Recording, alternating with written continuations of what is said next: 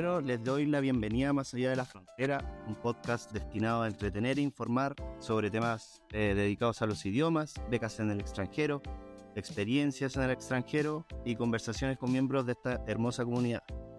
Mi nombre es Juan Torres y eh, el día de hoy estoy junto a Pedro Bascur, docente de la CODI. También nos encontramos con Inés, estudiante de movilidad de la carrera de trabajo social, ¿cierto? Y sociología. Y sociología. Bueno, antes de empezar las preguntas, me gustaría saber cómo estás, cómo estuvo la semana. si me puedes contar un poquito. Está buena, muy cargada, porque es mi última semana acá en Chile, pero me la pasé muy bien, eh, muy entrete. Me fui con amigos a muchas partes, a visitar las afueras de Temuco. Y nada, terminando mis exámenes. Buena, terminaste el día de ayer, me habías contado. Sí, ayer gradué. Así que iría finalmente libertad. Ya.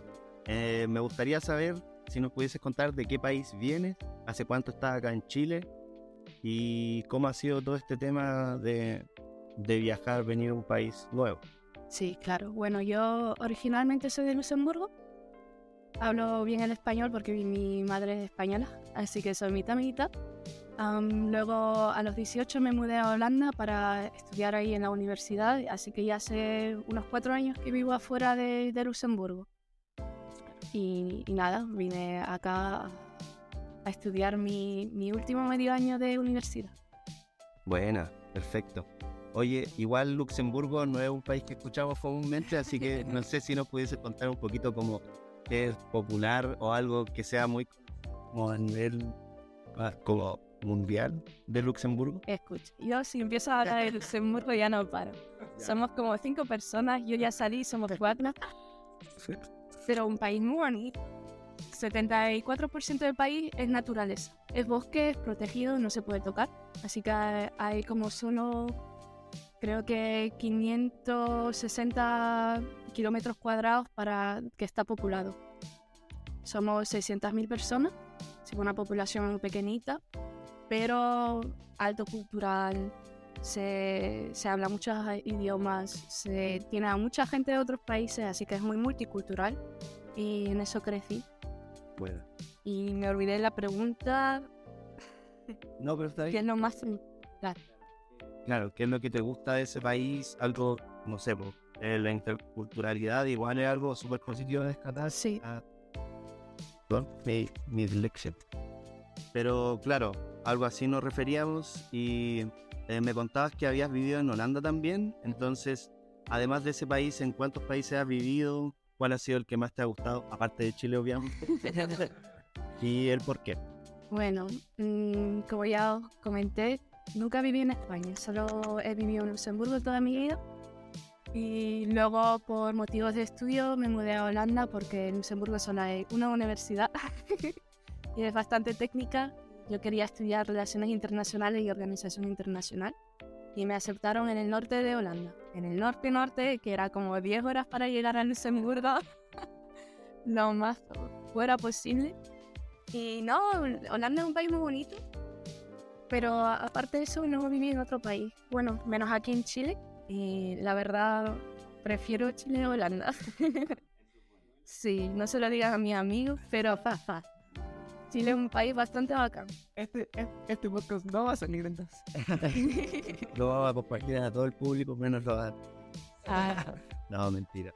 Qué bueno que te haya gustado, eh, igual Chile es un país súper bonito, tiene hartas eh, cosas que ver y igual interesante que, que, te, eh, que encuentres bonito Temuco. No sé si has conocido como alrededor de la región de la Araucanía, igual tiene paisajes súper bacanes. Sí, tuve mucha suerte y he podido viajar con amigos desde el norte de Chile hasta, bueno, ahora me voy a ir al sur.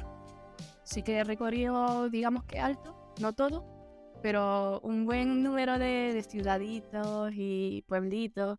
Y no, todo es precioso, no hay nada feo en este país, es horrible. Todo se ve y es bonito, nuevo. En Europa no hay volcanes activos, así que para mí era muy impresionante. Las montañas, los valles, los ríos, todo, todo muy bonito. Buena, perfecto.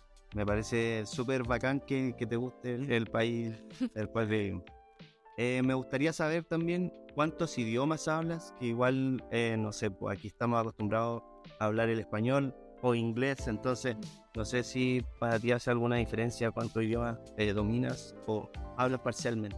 A ver, yo domino cinco idiomas. Parcialmente hablo otros tres. Pero mm, cuando me mudé acá a Chile, ya hacía como unos tres años que no hablaba el español. Así que estaba como medio complicado, me cansaba muy rápido porque tengo la habitude, cuando me mudé a Holanda me hice altos amigos y con ellos siempre hablaba o en holandés o en luxemburgués, eh, perdón, en inglés. Y el holandés no lo domino muy bien. Y cuando me mudé acá tuve que empezar a rehablar un idioma completamente nuevo después de haberme finalmente integrado en Holanda y haber hablado inglés todo el tiempo. Y es un poquito complicado porque con cinco idiomas en la cabeza no, no se te puede quedar todo. ¿No te ha pasado que de repente quieres decir algo en un idioma y te sale en otro? Sí, pero al tiempo. Es que en Luxemburgo todo el mundo habla como cuatro, cuatro idiomas mínimo en Luxemburgo. Así que tenemos la habitude de cuando hablamos en luxemburgués pues, ponemos palabras en portugués, en español, en chino, lo que sea. Sí, una mezcla de todo. Si no te sale la palabra, pues lo dice en otro idioma. Aquí no. Aquí lo tengo que decir en español. para que nadie se entera. Pero me pasaba lo mismo en Holanda. Es muy común. Sí, creo que es una cosa bastante particular en Luxemburgo, que todo el mundo sepa un poquito de todos los idiomas. Y te facilita mucho la cosa cuando estás cansado. Oye, y por ejemplo, no encuentro aquí igual el español como que difiere un poco del español. Mucho. Entonces, no sé, ¿qué tan difícil ha sido para ti adaptarte a todos estos modismos que tenemos, las carreras? Si necesitas subtítulos. Claro. Sí, especialmente cuando se hace tarde, la noche. Ahí sí que necesito subtítulos. Com- Comprendo como 40% de la conversación. Y cuando hay más que un chileno, a la mierda, ya no se comprende nada. Horrible. Pero es muy gracioso porque al principio cuando mis amigos chilenos pues, me hablaban en español correcto. Porque querían que los comprenda. Sí, y después salió el chilenismo y es muy gracioso, me gusta. Tenéis muchas palabras y poco a poco me estoy enterando y también me gusta utilizarlas. Claro, pues ahora ya último ya hablan con naturalidad, se Sí. entienden todo, todas la- las abreviaciones que he utilizado también. ya, pero eso, eso es súper positivo. Igual ya te lleva algo a un plus del, del español de acá de Chile. Sí, mis amigos creen que es muy chistoso porque les digo sí, po, cosas así y siempre se ríen. Sí, careta, a ti, Buena, pues. El po. el po en todos lados. Ya, bueno. Ya. Oye, Inés, y bueno, em, obviamente una persona, ¿cierto?, de, de- de Europa, eh, recorrió países de ahí. Eh, consultarte básicamente qué es lo que conocías de Chile, o sea, qué tú ubicabas, qué era lo que tú o, o en Europa se entiende por, por Chile, por, por qué somos conocidos en realidad. Honestamente, conocía muy poco de Chile. Ya. Obviamente con mi estudio de relaciones internacionales sabía dónde estaba ubicado el país, pero afuera de eso no sabía mucho. Es un país bastante particular. Um, me gusta algo la naturaleza, así que he visto muchos documentales de animales y de, de naturaleza y por eso conocía un poquito de Chile y por eso también me interesó venir acá, porque quería conocer la Patagonia y bueno, todos los sitios bonitos y espectaculares que tenéis aquí en el país. Ahora, lo que tú me comentabas al principio era de que Luxemburgo igual se caracterizaba, digamos, por tener bastante naturaleza. Sí. Así que tiene como algo muy parecido al, al, al sur, más que al norte de Chile, hacia el sur, con, con los paisajes y todo eso. Yo diría que no. ¿No? No. Ya, Primero, Europa, si se compara a Latinoamérica, es muy pequeño. entiendo. En Luxemburgo se sale del país en una hora. Es el recorrido más alto que se puede hacer, del pico más alto al más bajo en una hora. Así que ya de por sí la naturaleza es mucho más pequeña que acá y es muy diferente. Bueno, yo también, como soy un poco la aficionada de, de esas cosas, noto mucho la diferencia. Pero sí que muchos de mis amigos europeos me comentaban, que, que estaban acá conmigo, me comentaban que tenía la misma pinta que Suiza o unos cuantos lados en ah, Alemania. Yo no veo la dif- yo no veo, yo no lo veo, porque las plantas son completamente diferentes, pero Ajá. sí. Eh, Supongo que hay unos cuantos que, que ven una similitud. Es súper interesante igual porque, como te comentaba, eh, se, se dice eso que es como muy similar, como muy parecido, pero el tema, por ejemplo, de un volcán, Sí, sí. A ver, primero el desierto de Atacama. Eso no existe en Europa. Claro. Luego los ríos que tenéis aquí, que vienen directamente de, de las montañas, de los glaciales. La vertiente. Sí, son ríos los ríos de acá. Las veces que me he metido me daba como hipotermia después. Y eso tampoco no hay en Europa. Es muy diferente, yo, yo diría que es muy diferente. También de los otros países que conozco nunca he visto algo como Chile. Por eso me gusta tanto. Bueno, súper bien. Que Oye, y bueno, me- metiéndonos un poco más ya a, a lo que es la donde estamos nosotros, en la Mm. universidad. Llegaste a Chile, ¿cierto? Llegaste a Temuco. Eh, y, y cuál fue el tema de, de elegir la, la, la- la Universidad de la Frontera? Eh, ¿Por qué fue esta universidad? ¿Te llamó la atención? ¿Sabías algo? ¿Te la recomendaron? ¿Cuál fue el motivo? Am, bueno, mayormente la universidad tiene un acuerdo con la mía. Y también, bueno, la UFRO de las opciones que tenía en Latinoamérica era la mejor. Tiene buena, digamos, buena reputación en Latinoamérica y también la sección de sociología la tiene.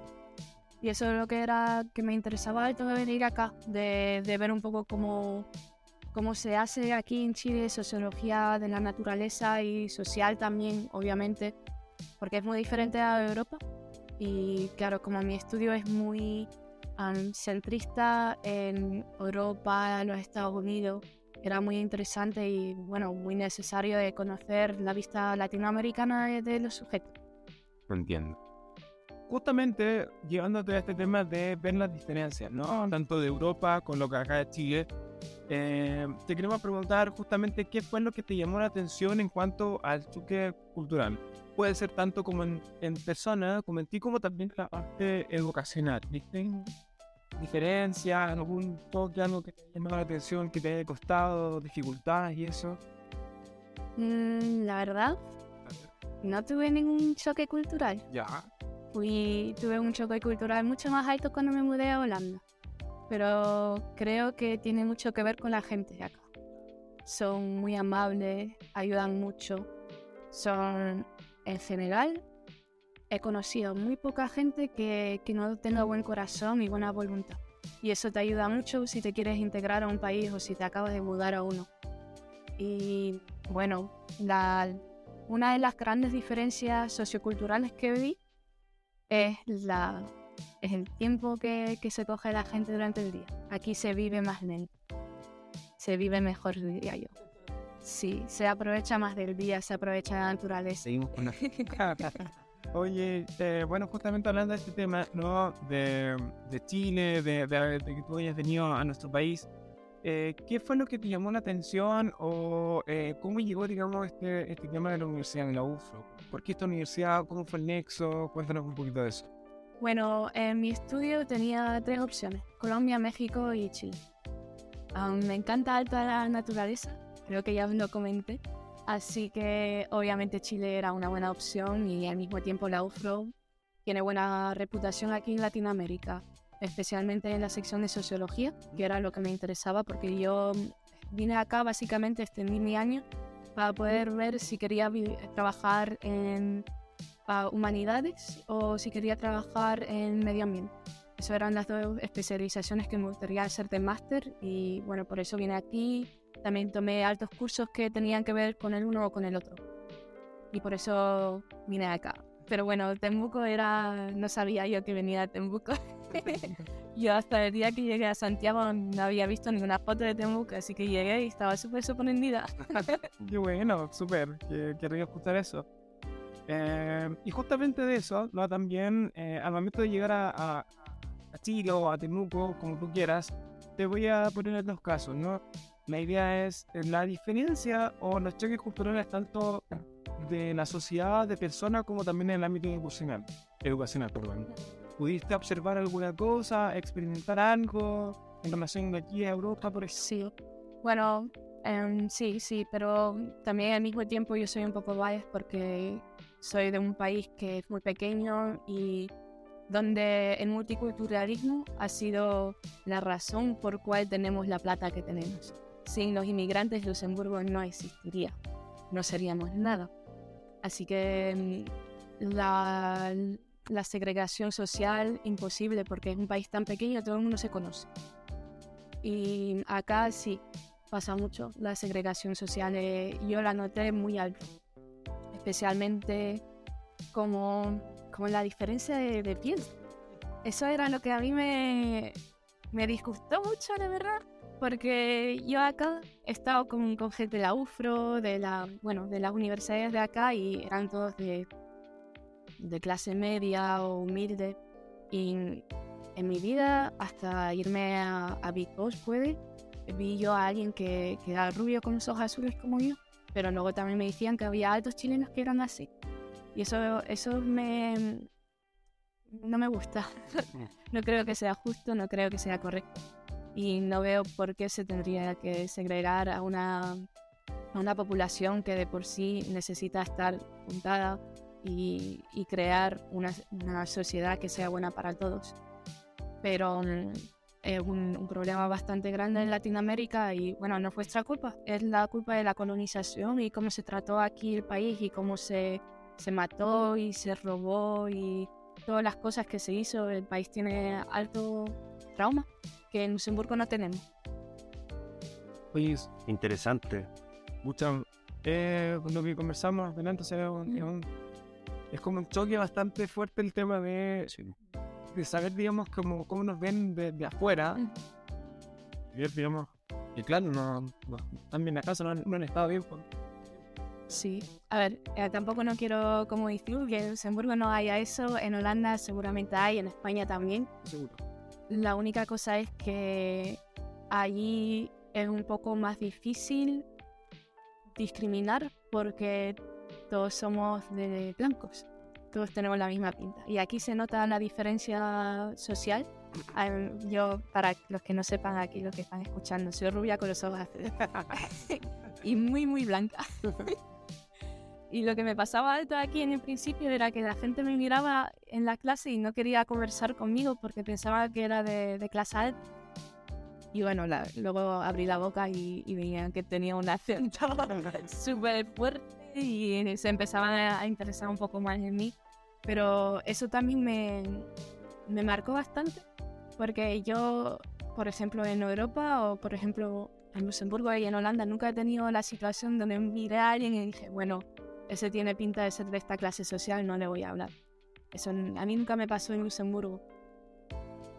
Uf, Sí, fuerte. Esa barrera imaginaria que sí, tenemos es igual súper mala. Nosotros ya la, la hemos visto desde siempre, entonces igual eh, es bueno escucharlo. O sea, no es bueno escucharlo, desde alguien que viene desde afuera, que se ve tan marcado, igual es fuerte. Debiese ser así, digamos. Es decir, como nosotros Sí, nos, claro. nos encucaron, claro. no- sí. No, eh, es bastante... No, no voy a decir triste porque no es una situación triste, no es como una situación que sea horrible ni nada. Solo que creo que, que es un poco una pena porque podría unir mucho al país y se podría mejorar mucho la política. Porque claro, un país segregado, ¿cómo va a poder tener una política homogénea y que ayude a todo el mundo? Exacto. Dejar de lado esas diferencias y poder ver como lo que es realmente importante sería lo ideal. Y no sé, pues ahora en el proceso pasado que hubo eh, de la elección de la nueva constitución también marcó los divididos que estamos. Sí, bueno, ya, ya os comenté antes, lo, lo voy a decir rapidito por contexto, pero en Luxemburgo la, la escuela es pública y está completamente pagada por el gobierno. Si eres de clase baja no tienes ni que pagar tu comida. Y bueno, yo tengo amigos de clase alta y muy baja, porque está todo completamente mezclado, da igual, no se enseña el dinero en Luxemburgo, está muy mal visto. Y yo crecí con eso, crecí con, con el ideal de que da igual de qué clase social eres, amistades no importa, no importa para nada. Si tienes un poco más de plata, pagas un poquito más las cosas, ¿sabes? O si estás con la gente de clase baja o media, pues no te vas a ir a un, no sé, a, a Ibiza de vacaciones en un yacht, no. Te vas a Francia al lado y, y vas de, de acampada pero era muy normal para mí estar en un entorno donde hay todas las clases sociales y donde se comprenden todas las clases sociales. Y eso es la, la buena cosa de estar en una, en una sociedad que esté mixta, en eso, porque comprende lo que la otra persona está viviendo. Mis amigos de clase baja que han tenido que empezar a trabajar a los 14, 15 años porque necesitaban ayudar económicamente a, a los padres, yo comprendo la vida de ellos, comprendo por qué lo están haciendo y, y se aprecia mucho más. Y creo que la gente de aquí, de las clases sociales altas, no comprenden a, a los de la media y la baja. Y eso es un, un problema muy grande. Oye, bueno, justamente esta conversación, digamos, eh, es para los estudiantes, ¿no? Mm. para que ellos nos escuchen. Eh, encuentro que ha sido súper valiosa esta, esta conversación, escuchar tu testimonio. La verdad es que eh, esperamos que también no nos sirva a nosotros, sino que también a todos los estudiantados, porque, porque se necesita, digamos, abrir, digamos, los ojos, la conciencia y todo eso. Eh, y esto justamente también nos hace, lo vinculo con el tema de viajar, el tema de hacer algún intercambio, alguna Sí. cosa. Y justamente para los estudiantes que nos escuchan, eh, ¿qué recomendación o, o- o qué tú de- le, le aconsejarías a los estudiantes que quisieran o que tuviesen la oportunidad o la visión o, o el sueño, digamos, de estudiar en el extranjero o de conocer un país o de, de ir a un país a, a estudiar? Eh, ¿Con qué, qué es lo que deben saber? Eh, ¿Cómo deben partir? ¿Qué recomendaciones, consejos nos darías a los chiquillos? Bueno, la primera recomendación sería de hacerlo. Si una vez en tu vida hayas pensado en estudiar en extranjero o hasta solo vivir en extranjero un tiempo y no lo estás haciendo porque tienes un pololo o por lo que sea, no ninguna excusa. Después te vas a arrepentir. Am, segundamente diría que mira tus habilidades. Si hablas inglés, vete a un país hablante. Si hablas español, pues quédate en Latinoamérica, vete a España. Um, y siempre te va a gustar. Yo creo que la mayoría de gente, hay muy, muy poca gente que no les gusta irse al extranjero durante un tiempo. También solo es medio anito, un anito. Así que es poco tiempo en, en una vida. Es muy poco tiempo. Pero se aprende alto. Se aprende mucho, mucho, mucho. A ver, es que yo antes de venir a Chile y después, completamente diferente. He aprendido tanto de, de ustedes y he visto tantas nuevas cosas y eso es una experiencia que, que nada en el mundo se puede comprar. Vale completamente la pena, sí. Así que, chiquillos, bueno, todos invitados entonces a Luxemburgo, en la casa de 18 mil millones de chilenos. Pucha, sí, está, está interesante. Sí, la verdad es que, que está bien. Luxemburgo quiere doblar la población, así que estáis invitados. Que, atención. Los programas Sí. cambio en internet. Eh, Atención. Eh, bueno, estuvo súper interesante la conversa, vimos puntos de vista que eh, habíamos estado hablando, pero es mucho más interesante escucharlo desde afuera, de alguien que le gustó tanto nuestro país y que igual siempre es interesante escuchar todos estos relatos. Así que, eh, ¿cómo te sentiste Inés con la entrevista, podcast? muy bien, muy bien. Me dieron de comer, me dieron agua. Ojo, atento próximo invitado, para que sepan que tratamos bien. Me la pasé muy bien, las preguntas eran muy interesantes y bueno, espero que, que no haya dicho nada insensitivo. No, Claro. Eh, algo que yo, yo creo que fue enriquecedor. Parte, eh, saber tampoco que tal vez las cosas no están del todo mal, sino que podemos hacer cambios, podemos... Problemas muy comunes en todos los países en el mundo, también en Europa. Ajá. Sí, eh, estuvo muy buena la conversación, muy fluida, muy natural, así que te agradecemos Inés. Eh, vamos a estar en contacto igual por si queremos, eh, tú quieres igual después tener una conversación cuando estés en otro país, cuando estés viajando por Sudamérica. Sería súper interesante eh, también ver esas otras culturas que vas a estar eh, viendo próximamente. Así que súper agradecido eh, a todos los que nos escuchan. Ojalá que sigamos creciendo. Visiten nuestras redes sociales, Codibufro. Eh, también todas las preguntas que vayan quedando. Pueden, próximamente vamos a hacer otra entrega de la cajita de las preguntas. Próximamente se vienen más live. Así que atentos chicos para que puedan dejar todas sus preguntas, eh, temas que quieran escuchar, eh, preguntas que quieran hacer a nuestros invitados. Así que eso chicos. Muchas gracias. Nos veremos en otra ocasión. No me no, no, Y Luxemburgo, En Luxemburgo, ojalá. Muchas